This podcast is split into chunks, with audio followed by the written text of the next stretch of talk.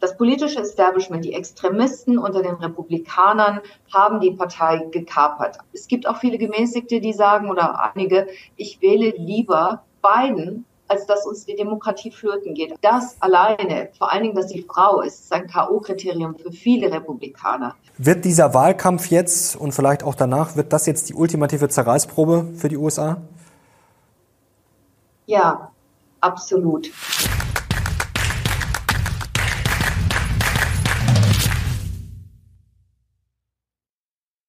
Servus Leute und herzlich willkommen in einem brandneuen Video auf meinem Kanal. Mein Name ist Mario Lochner und ich bin heute zurück mit einer sehr spannenden Expertin. Sie lebt schon lange in New York. Sie ist Insiderin an der Wall Street. Sie kennt die großen Player und Strippenzieher. Herzlich willkommen zurück, Sandra Navidi. Hallo Mario. Sandra, sehr schön, dass Sie wieder zu Gast sind auf meinem Kanal. Heute haben wir spannende Themen. Wir müssen natürlich über Aktien, Notenbank und Wall Street sprechen, aber auch über das World Economic Forum. Da waren Sie nämlich gerade vor Ort, auch ein spannendes Thema. Und natürlich, Sie sind US-Insiderin, Expertin, haben auch ein spannendes Buch darüber geschrieben, die DNA der USA. Da müssen wir natürlich auch über die USA sprechen und über Herrn Trump und Herrn Biden. Ich freue mich sehr und Leute, wenn ihr sowas nicht mehr verpassen wollt, unbedingt den Kanal abonnieren. Sandra, starten wir rein mit der Wall Street. Was sind denn gerade so die heißesten Gerüchte? Also sagen wir mal, eines der heißesten Themen ist uh, Bill Ackman. Das ist ein Milliardär, mhm. ein Asset Manager. Seine Firma heißt Pershing Square. Er war immer sehr erfolgreich und er hat gerade einen Streit vom Zaun gebrochen mit dem politischen Establishment. Er hat einen Mitbewerber zu uh, Joe Biden ins Rennen geschickt. Ähm, der heißt Dean Phillips. Und das ähm, Markante an dieser Geschichte ist, dass er sich öffentlich unheimlich weit aus dem Fenster gelehnt hat, nachdem er versucht hat, die hm, Präsidentin von Harvard loszuwerden, äh, weil sie sich mhm. nicht äh, stark genug für Israel ausgesprochen hat, womit er nicht Unrecht hatte. Aber er hat das dann auch unterlegt mit ihr, mit Plagiatsvorwürfen gegen ihn. Da wurden Plagiatsvorwürfe erhoben gegen seine Frau und seitdem ist er, läuft er völlig amok. Ich kenne ihn auch. Er ist in der Szene in New York sehr bekannt, eigentlich auch angesehen. Aber mittlerweile verliert er so ein bisschen die Kontenance hat sich angelegt mit Springer, weil ähm, die Geschichte über seine Ehefrau hatte Business Insider veröffentlicht, was ja Springer und auch KKA, der Private Equity Firma gehört. Und er hat dann mhm. hervorgehoben auf Twitter, dass äh, Döpfner auch Plagiate begangen hätte. Also, also das ist gerade das, was äh, Schlagzeilen macht, beziehungsweise intern, also worüber wir uns äh, unterhalten, entgeistert. Und dann natürlich auch überhaupt dieser Trend von Milliardären, jetzt auch bei Ackmann, ähm, Kandidaten ins Rennen zu schicken, zu versuchen. Und wenn die dann greifen, selber äh, Berater der Regierung zu werden oder möglicherweise auch ein Amt zu übernehmen, zum Beispiel Finanzminister. Das haben wir ja öfter solche Bemühungen gesehen, auch bei Peter Thiel oder bei ähm, Elon Musk und anderen.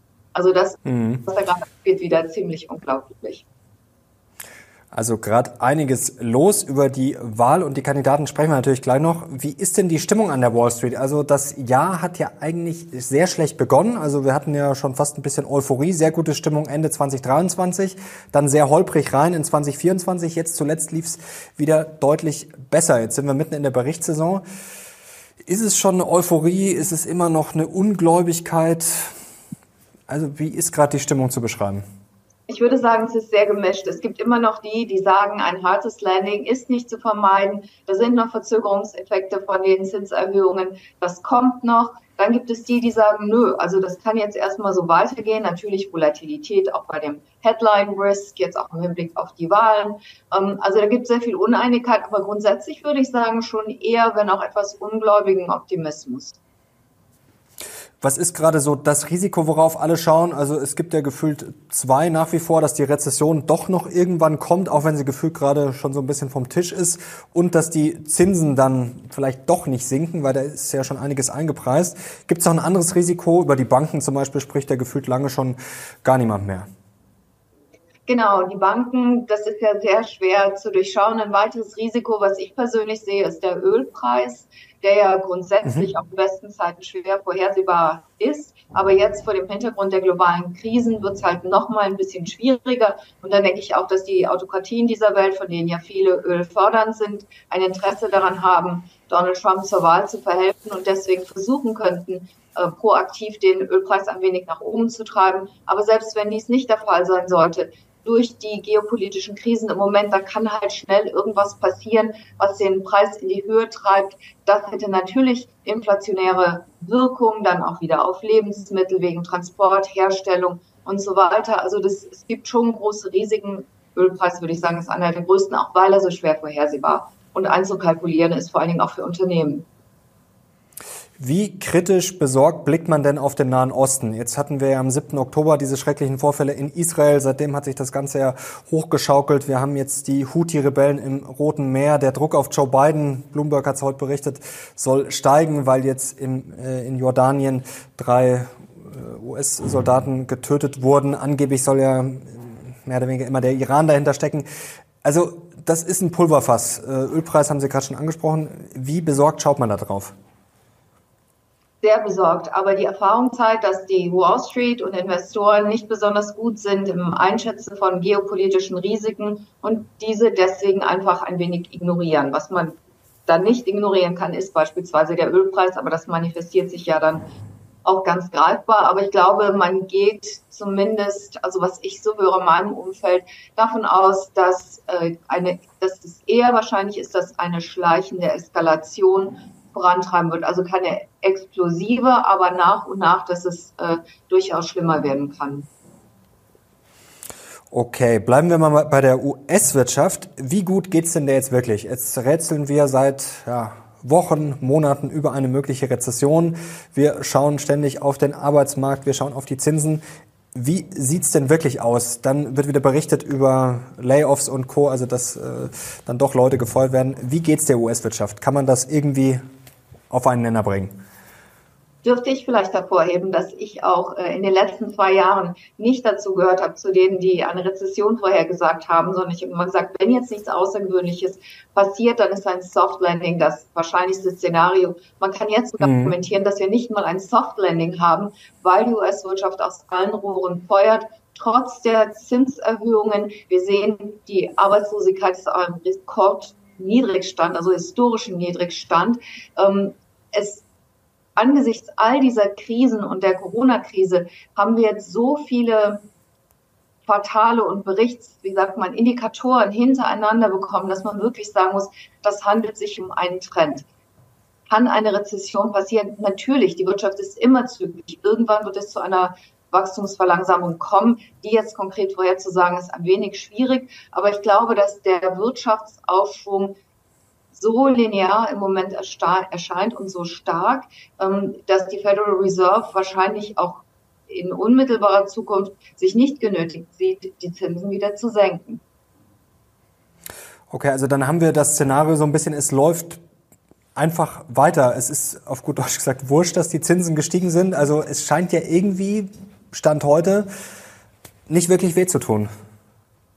Ja, es ist, muss man schon sagen, es ist ein wenig erstaunlich. Es gibt natürlich schon Zombie-Unternehmen, die dran glauben mussten, die die höheren Zinsen nicht verdauen konnten. Aber insgesamt hat sich das eben nicht auf die Wirtschaft durchgeschlagen. Und man muss auch sehen, dass der US-Verbraucher sehr, sehr stark ist. Und es wird ja immer gesagt, dass, oh, äh, dass, dass die Wirtschaft gut funktioniert. Das kommt aber nicht bei den Wählern an. Das rechnen sie beiden nicht an. Aber wenn wir uns anschauen, wie sie auch im letzten Quartal 2023 konsumiert haben, und zwar über alle Einkommensschichten hinweg, dann war der Konsum sehr stark. Das sagt eigentlich aus, dass die Amerikaner nicht so negativ sind, dass sie nicht das Vertrauen in die Zukunft verloren haben, sonst würden sie nicht so viel Geld ausgeben. Im Hinblick auf Kreditschulden, da gibt es zum Teil widersprüchliche Angaben, was man von Kreditinstituten hört aber insgesamt würde ich sagen recht stark. Natürlich, die Verschuldung ist ein Problem, das ist ein Schuh, der drückt. Und da wird sicherlich die nächste Wahl sehr wichtig sein, wie die ausgeht,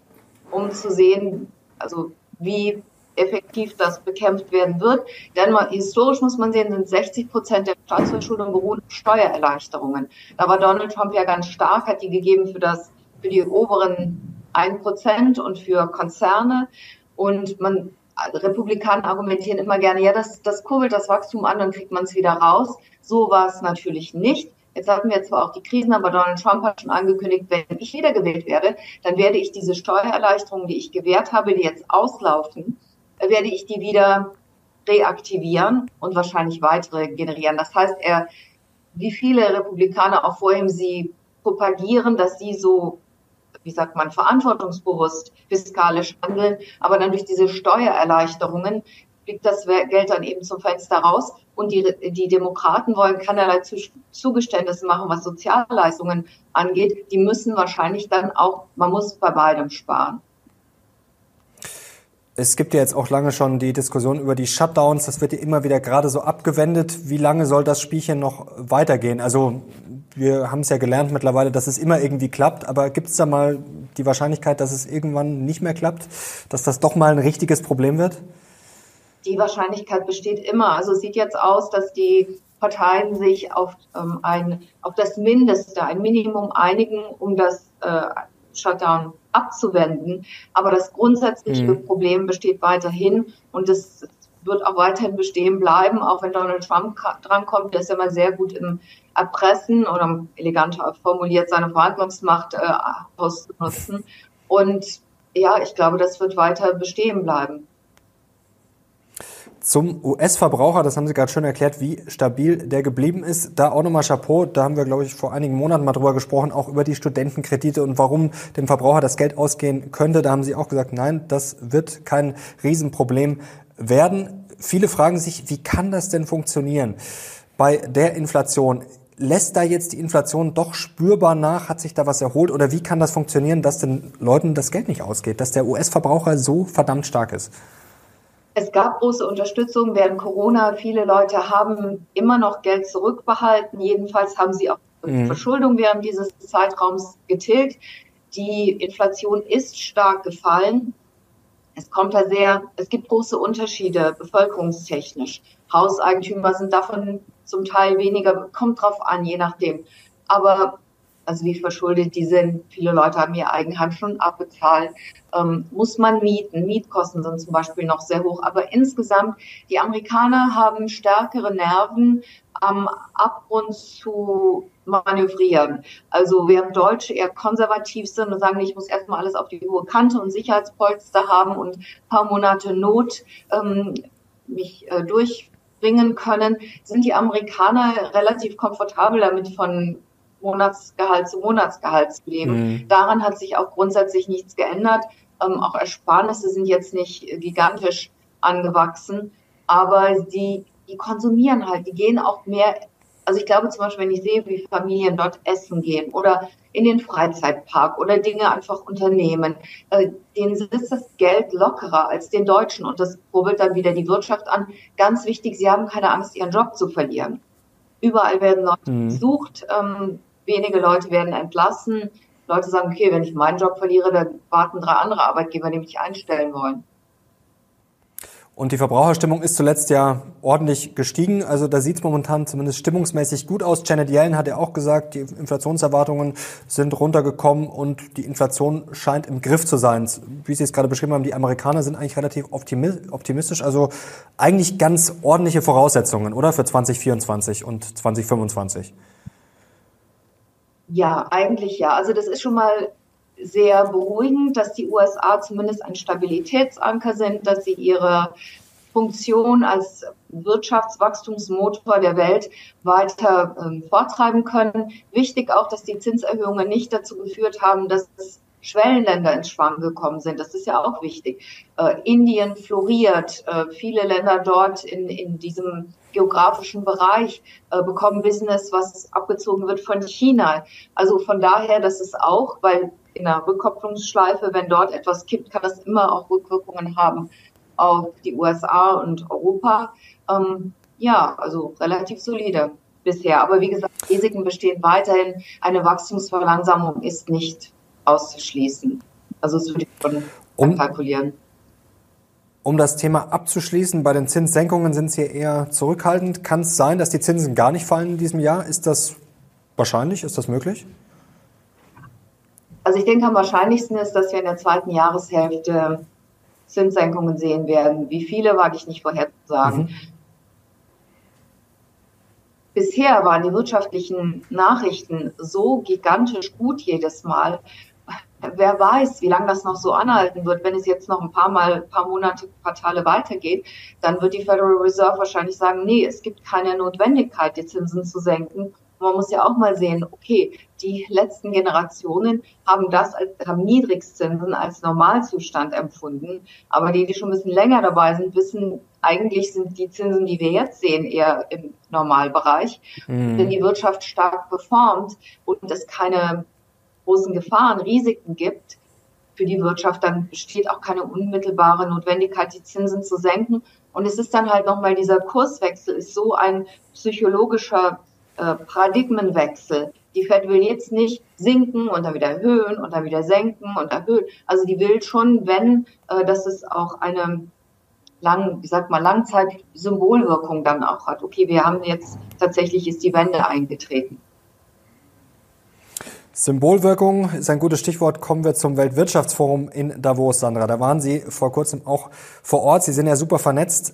Wie würden Sie das Ganze zusammenfassen? Was sind die wichtigsten Erkenntnisse? Wie war die Stimmung dort?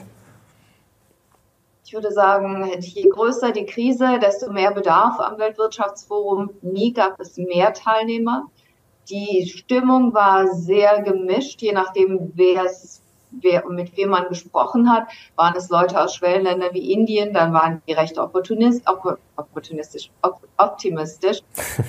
Und äh, wenn man natürlich bei Deutschen kam es auch drauf an, also deutsche CEOs. Ähm, ich habe mehr Negatives vernommen, natürlich vor allen Dingen auch über die Politik. Bemerkenswert auch, dass zum Beispiel Präsident Macron war da und hat eine flammende Rede für Frankreich gehalten. Äh, Kanzler Scholz war nirgendwo zu sehen und die Spitzenpolitiker, die Deutschen, die da waren, die haben keine großen Wellen geschlagen. Da hat man nicht viel von mitbekommen. Also ich würde schon sagen, das Weltwirtschaftsforum wird ja immer dann niedergeredet, es hagelt Kritik in den Medien, das ist schick, das verkauft sich, aber de facto ähm, jeder, der irgendwie kommen kann, kommt und deswegen waren es mehr Teilnehmer als jemals zuvor. Gab es so ein Thema, was heiß diskutiert wurde? Ist es die Geopolitik, die gerade die Leute am meisten umtreibt? Was, was ist es? Ich glaube, das größte Thema war Donald Trump äh, die Wiederwahl. Okay. Und zu meinem großen Erstaunen hat sich der Konsens herausgebildet, dass Donald Trump die besten Chancen hat. Das sehe ich etwas anders. Und dann war auch erstaunlich so ein bisschen die äh, Wende angeführt von Jamie Dimon, dem Chef von JP Morgan, der das weiß ich, nicht viel hält von Donald Trump, der sich immer abschätzend geäußert hat. Zuletzt auch öffentlich äh, hatte er gesagt zu irgendeinem Thema, ein weiteres Thema, von dem Trump keinerlei Ahnung hat beim Weltwirtschaftsforum hat er bei Bloomberg gesagt, naja, Donald Trump, wir müssen jetzt mal aufhören, die Mager-Leute zu kritisieren. Und Donald Trump hat auch einiges richtig gemacht. Wir müssen zugeben, er hatte recht mit NATO, hat dann irgendwie drei, vier Sachen aufgeführt, als ob die Tatsache, dass er nicht bei 100 Prozent der äh, Sachen falsch lag, jetzt der Indikator dafür ist, dass er überall recht hat.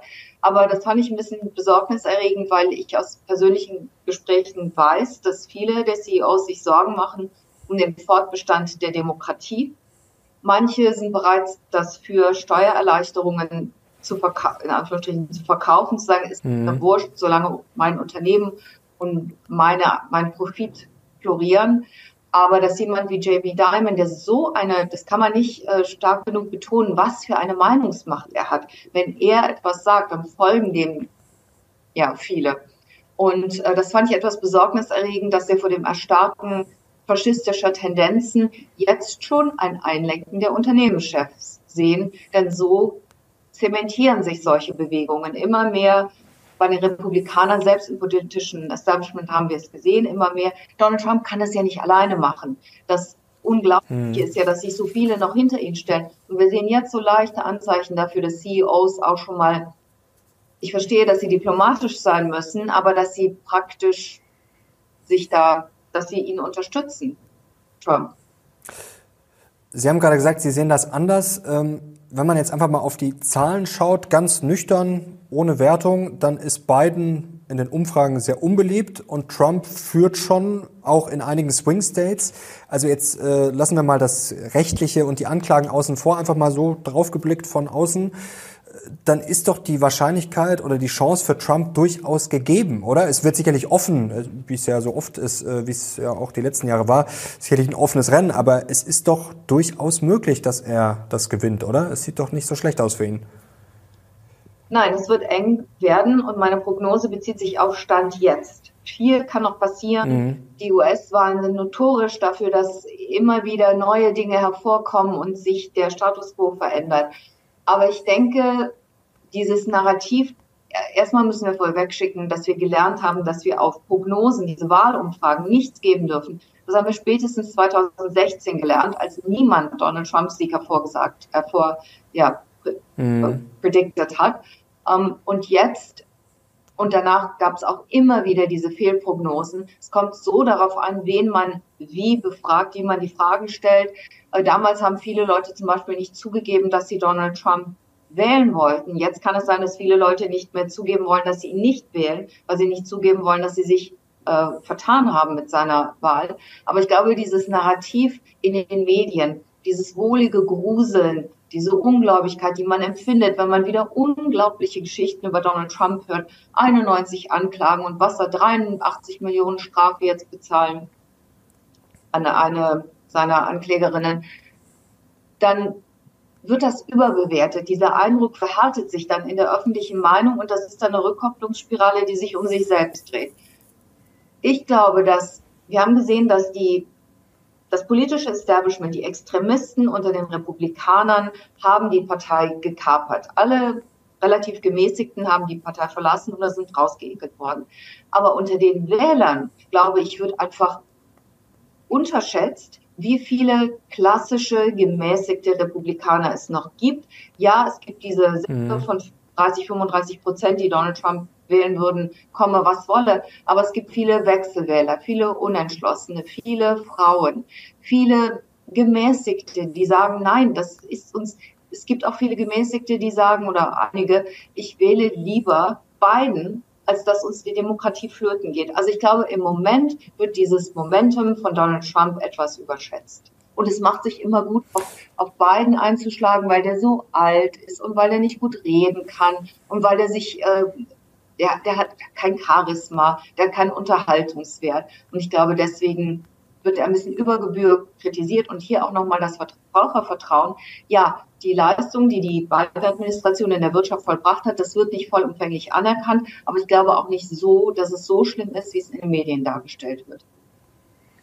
Treten wir vielleicht mal einen Schritt zurück wer werden die Kandidaten? Also Biden ist relativ sicher, oder dass es wird. Und bei den Republikanern sieht es ja auch nach Trump aus. Er hat in Iowa gewonnen, in New Hampshire. South Carolina kommt als nächstes. Gut, Nikki Haley hat noch Außenseiterchancen, aber vielleicht ganz kurz, ähm, wie wird das aussehen? DeSantis ist ja aus dem Rennen, hat aber ja Trump empfohlen. Ja, Nikki Haley hatte sich anfangs noch bei Trump versucht einzuschmeicheln, hat gesagt, ja, ähm, wenn ich Präsidentin würde, ich würde ihn begnadigen. Äh, die Republikaner haben ein großes Problem. Also vielleicht einmal vorweg, Nikki Haley spricht ein Wählersegment an, was Donald Trump nicht hat. Sie ist weiblich, sie ist divers, hat dunkle Hautfarbe, sie ist Frau, sie ist jünger. Auf der anderen Seite, sie ist Frau, sie hat dunkle Haare, äh, dunkle Haare. Dunkle Haare hat sie, glaube ich, auch, aber sie hat dunkle Haut das alleine, vor allen Dingen, dass sie Frau ist, ist ein K.O.-Kriterium für viele Republikaner. Äh, gerade sagte eine der mhm. einflussreichsten Influencerinnen, dass sie nie mit einer weiblichen Pilotin fliegen wollte. Da würde sie, also das muss ein Mann sein. Und so sagen viele Republikaner, die sind einfach vom Wesen her völlig patriarchalisch ausgerichtet, sagen, dass sowas kann eine Frau nicht.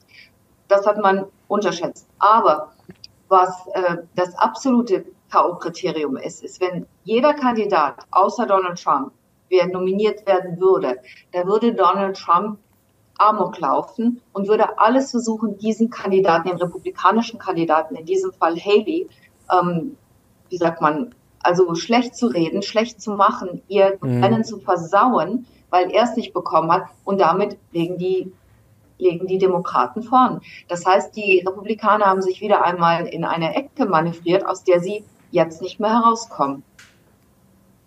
Also es läuft alles auf Trump gegen Biden zu. Wie sieht's denn mit den rechtlichen äh, Problemen aus? Es äh, ja, gibt ja die Vorfälle, dass Trump da nicht zugelassen wird, werden soll für gewisse Vorwahlen. dann die Anklagen. Ähm, ja, was wird ihm, kann ihm da noch in die Quere kommen? Wie sieht's da aus? Also ich glaube, dass die Anklagen, alles was entschieden wird, da kann er in Berufung gegen vorgehen. Und wenn man ihm eins lassen muss, halt seiner größten Talente ist, das Rechtssystem mit seinen eigenen Waffen zu schlagen. Das hat er sein Leben lang gemacht. Er kann die besten Anwälte mhm. sich leisten, obwohl er die nicht mehr bekommt, aber jedenfalls viele Anwälte und einfach das rauszuzögern. Und ich glaube nicht, dass da bis zur Wahl groß was entschieden wird. Außerdem viele republikanische Abgeordnete haben gesagt, wir unterstützen Donald Trump, aber nicht, wenn er verurteilt wird. Aber wir sehen immer und immer wieder, wenn es letztendlich um die Wurst geht, dann fallen sie alle in Reihe und Glied und unterstützen ihn.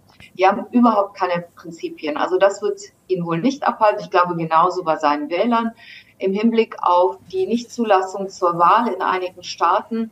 Ich glaube, dass sich viele, dass sich Gerichte, selbst wenn es ein liberal ausgerichtetes Gericht ist, ich glaube, dass sie davor zurückschrecken, eine juristische Entscheidung darüber zu treffen, weil es einfach so, wie sagt man, so strittig ist, so incendiary, so gefährlich.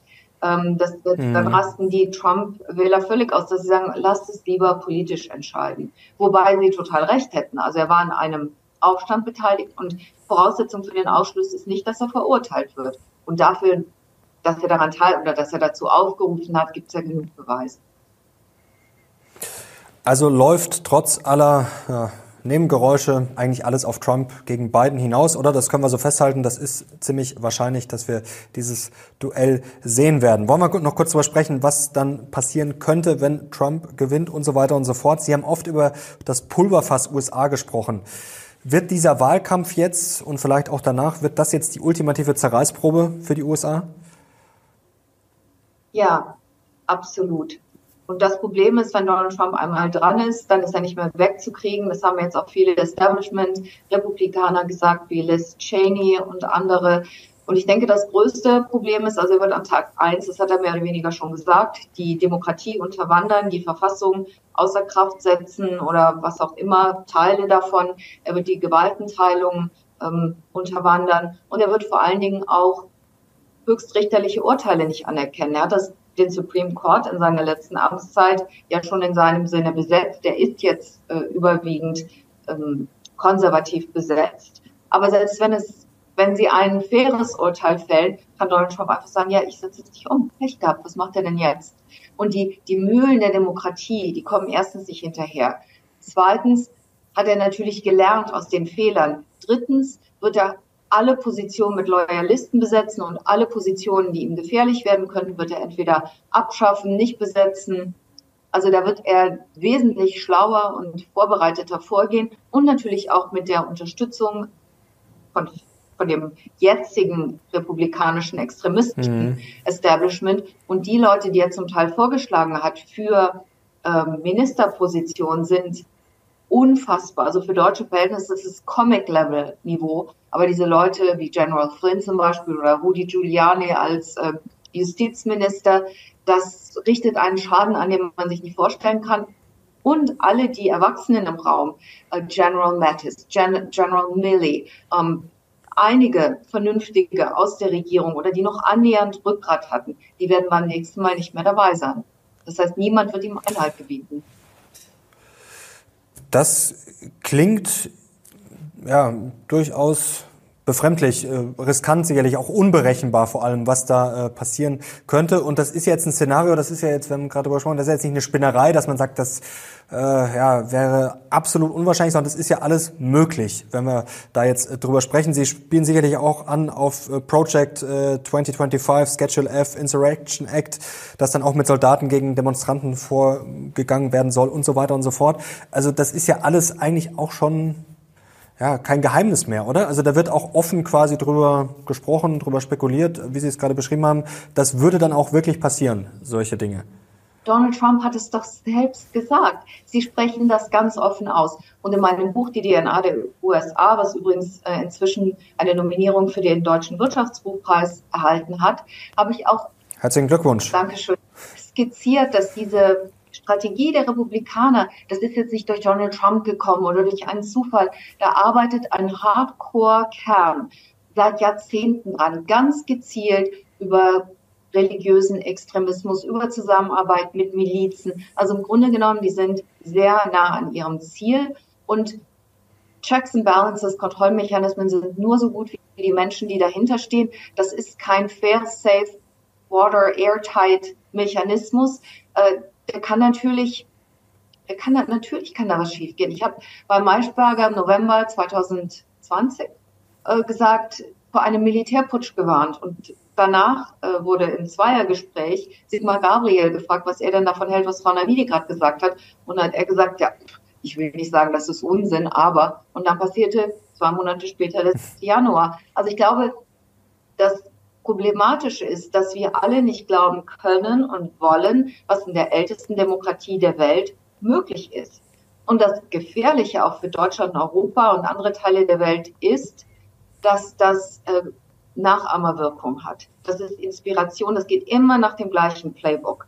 Äh, egal was es ist, Erstürmung von Kapitol, Erstürmung vom Bundestag, wie heißt es, Reichstagsgebäude. Wir sehen es in Italien, mhm. in Frankreich. Äh, wir sehen die haarsträubendsten Warnungen von Generälen, habe ich auch im Buch dargestellt, die in der Washington Post drei ähm, zur Ruhe gesetzte Generäle, die gesagt haben, was machen wir, wenn das Wahlergebnis, wenn, wenn Biden gewonnen hat, Donald Trump sagt, ich habe gewonnen und das Militär, im Militär die Leute anweist, ihr müsst jetzt für mich kämpfen und das Militär zweigespalten ist. Die Hälfte sagt, was? Nein, Biden ist unser Präsident und die anderen sagen, nein, da ist wieder, die Wahl ist gestohlen und dann das Militär gegeneinander kämpft. Also sind Szenarien möglich, die man sich in Bananenrepubliken kaum vorstellen konnte. Zwei Fragen dazu fangen wir vielleicht mal an. Damit, wenn Trump gegen Biden jetzt antritt und Trump sollte verlieren, ist das unter dem Strich, Sie haben es gerade schon angedeutet, ist das vielleicht sogar noch gefährlicher hinsichtlich Bürgerkrieg und Co., denn viele republikanische Wähler, wir hatten das ja schon, ähm, glauben ja auch, dass die letzte Wahl, äh, ich weiß jetzt die Prozentzahl nicht, aber es sind, glaube ich, relativ viele, die daran glauben, dass da quasi schon äh, einiges nicht mit rechten Dingen zuging. Wenn das jetzt passieren würde, ist das vielleicht sogar gefährlicher, wenn Trump verliert?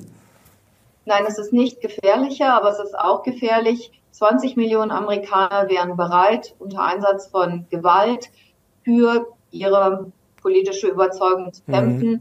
Wir haben ja ähm, Rekordwaffen, das sind nur die offiziell zugelassenen in den USA. 80 Prozent davon gehören Republikanern, das sind auch die Einsatzbereiten, also Demokraten, da gibt es nur die wenigsten, die Waffen haben und die wollen die auch nicht einsetzen. Äh, das heißt, es ist schon gefährlich. Ich habe es auch im Buch untersucht, vor allen Dingen unter Hinzunahme von Experten, die sich mit Bürgerkriegen auskennen, die die in der ganzen Welt analysiert haben. Also ein Bürgerkrieg, Zwei-Fronten-Krieg ist nicht wahrscheinlich. Aber es ist schon ähm, wahrscheinlich, dass es punktuell zu Gewaltausbrüchen kommt. Wir haben es gesehen bei ähm, George Floyd. Das geht ja dann ganz schnell, dass sich sowas entzündet. Sogar in meiner Nachbarschaft mhm. äh, in, in Manhattan an der Upper East Side, Madison Avenue, wurden ähm, Geschäfte geplündert. Also das kann schon schnell entbrennen. Aber ich glaube, dass es eindämmbar ist. Ich glaube nicht, dass es systemisch zu diesem Zeitpunkt sein wird. Aber diese Bildung von Milizen, äh, Proud Boys, One Percenters, Oath Keepers, diese ganzen schwer bewaffneten, einsatzwilligen Kämpfer, die außerrechtlich, anarchisch, anarchisch sozusagen kämpfen wollen und würden, das muss man natürlich ganz streng beobachten. Das gibt es, glaube ich, in diesem Ausmaß in Europa und Deutschland nicht. Das ist schon eine Gefahr. Aber das klingt ja jetzt wirklich dramatisch. Also wenn Trump gewinnen würde, das klingt ja fast so, als wären die USA dann am Ende die Demokratie am Ende. Wie würden Sie das ausdrücken? Also was passiert dann aus Ihrer Sicht mit den USA? Ich glaube, dass Donald Trump jetzt selbst und durch seine Berater ganz klar weiß, wenn er das Ruder in seinem Sinne umreißen muss, ihm droht Gefängnis. Das sind Rekordanklagetatbestände, für die jeder von uns schon längst hinter Gitter säße. Wenn er nur für eine Sache verurteilt würde, müsste er schon ins Gefängnis sehe ich jetzt so nicht. Da gibt es dann bestimmt eine Einigung und Verhandlungen und dass er Gesichtswahn zu Hause im Hausarrest bleiben würde. Aber mit kurzer, lange Rede, kurzer Sinn. Ich glaube, er muss einfach direkt in den ersten Tagen alles klar machen. Im Buch erzähle ich auch, dass seine Nichte, Mary Trump, die ihn seit ihrer Kindheit äußerst gut kennt, glaubhaft darlegt, dass Donald Trump den Tod seines Vize, äh, Vizepräsidenten Mike Pence billigend in Kauf genommen hat. Er ist nicht eingeschritten gegen die ähm, Leute, die ihm das Kapitol erstürmt haben. Er hat darauf gehofft, dass Mike Pence was passiert, mögliche Ermordung, damit er Kriegsrecht aussuchen kann, damit er sagen kann, so jetzt habe ich das ultimative Argument, die Truppen auf die Straße zu schicken. Er hat ja auch versucht, Wahlmaschinen zu beschlagnahmen und so mit anderen Worten, da gibt es keine, Tab keine Denktabus, äh, was er alles machen würde. Er, ich, ich glaube, jemand wie Wladimir Putin würde gemäßigt und elegant dagegen aussehen. Donald Trump hätte dann, also würde die Hubris noch mit ihm durchgehen. Vielleicht noch ganz kurz wirtschaftlich gesehen, was würde da äh, Trump machen? Wir haben schon über Steuererleichterungen gesprochen. Ähm, was würde noch passieren? Worüber spricht er noch? Was liegt noch auf der Hand? Zum Beispiel natürlich Öl und Gas und so weiter und so fort würde dereguliert werden für die Finanzbranche. Also was sind da noch wichtige Sachen, worauf wir schauen müssen und vor allem auch NATO und Co. Darüber spricht man bei uns immer lauter. Angeblich will Trump ja raus aus der NATO, will dann auch äh, ja, sich raushalten, was ja erstmal gut klingt, aber was natürlich dann auch wieder Risiken äh, mit sich bringt, vor allem Stichwort Ukraine und Co. Er wolle ja dann äh, quasi auch schnell den Krieg beenden. Also was äh, könnte da noch auf uns zukommen? Also erstmal wirtschaftlich. Äh, ja, fossile Energieindustrie würde profitieren. 10 Prozent Einfuhrzölle. Es wäre natürlich schlecht für die Bevölkerung. Das ist wie eine zusätzliche Steuer. Die Menschen müssten für alles mehr bezahlen. Er will innerhalb von vier Jahren die ähm, chinesischen Einfuhren zurückfahren, also Strafzölle von 60 Prozent und mehr, dass de facto der Handel dann quasi unterbunden wird. Das sind politische Parolen. Ich weiß nicht, wie viel, wie viel er davon letztendlich durchsetzen würde und könnte, denn das schädigt auch ganz klar amerikanische Unternehmen. Die sind eingebunden in weltweite Lieferketten. Wenn die für jedes technische Teil, was sie beziehen müssen, dann über die Hälfte mehr bezahlen müssten, ähm, oder wie viel auch immer, das wäre auf jeden Fall sehr schädlich für die heimische Wirtschaft auch. Ansonsten würde ich, ähm, wenn man auch nach seiner letzten Amtszeit geht, es wird eine Vorzugswirtschaft geben, wo diejenigen, die sich ähm, loyal zeigen zu ihm, die bekommen Ausnahmegenehmigungen, die bekommen Subventionen, die werden hervorgehoben. Donald Trump arbeitet ja auch ganz klar mit dem Aufruf der Bevölkerung, wie, wie das auch zum Beispiel in China üblich ist, dass er sagt, oh, Apple müsst ihr jetzt boykottieren, weil die dieses und jenes nicht machen, was ich will. Äh, da gab es ja Dutzende Unternehmen, die er an den Pranger gestellt hat und deren äh, Börsenwert über Nacht Milliarden eingebrochen. Mhm. Die haben sich dann meist wiederholt, weil Donald Trump in der letzten Amtszeit noch nicht so konnte, wie er wollte, noch nicht so durchregieren. Also ich glaube, letztendlich wird es sehr schlecht werden. Ich sehe auch, dass er äh, Putin, den er ja anhimmelt, wie alle anderen Autokraten, dass er dann auch versuchen wird, eine Oligarchenwirtschaft einzuführen und sagt, okay, Musk und Zuckerberg und Bezos, ihr dürft eure Milliarden behalten, aber wir müssen irgendwie ein Arrangement finden, und politisch gesehen, Donald Trump hat gesagt, er will sich entweder aus der NATO zurückziehen oder sie abschaffen. Beides ist gefallen. Und auch, dass wenn äh, ein europäisches Land angegriffen würde, er dann nicht helfen würde. Das heißt, der Pax Amerikaner, diesen ganzen sicheren, stabilisierenden Faktoren, diese Strukturen, den würde über Nacht der Stecker gezogen werden. Und das heißt, dann würde ein Raubtierkapitalismus äh, stattfinden, wo stärkere Länder schwächere überfallen, um, mit, um sie auszubeuten. Und ja, wir sehen es ja jetzt mit Russland und dann würde China wahrscheinlich auf den Fersen folgen und es würde dann so um sich greifen. Kein gutes Szenario für alle. Sandra, also da müssen wir auf jeden Fall dieses Jahr äh, drauf schauen, wie sich das Ganze entwickeln wird. Spannend wird es auf jeden Fall. Wollen wir hoffen, dass die Auswirkungen dann nicht zu negativ werden. Danke für die Einblicke und den Klartext vor allem. Jetzt hätte ich noch eine abschließende Frage. Was müsste denn aus Ihrer Sicht passieren, dass sich die USA wieder normalisieren, dass ja, vielleicht das Pulver fast kleiner wird? Gibt es überhaupt einen Ausweg?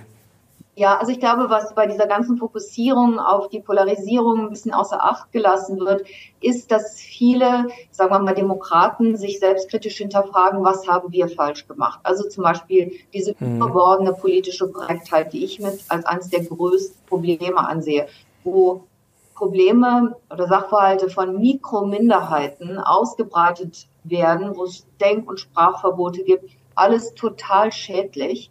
Ähm, dass die eine Seite und dann auch Republikaner, die sich kritisch hinterfragen, wo sind wir eigentlich jetzt hingekommen? Was haben wir eigentlich falsch gemacht? Ich glaube, dass da doch wieder auch ein, äh, eine Bewegung in die Mitte stattfindet.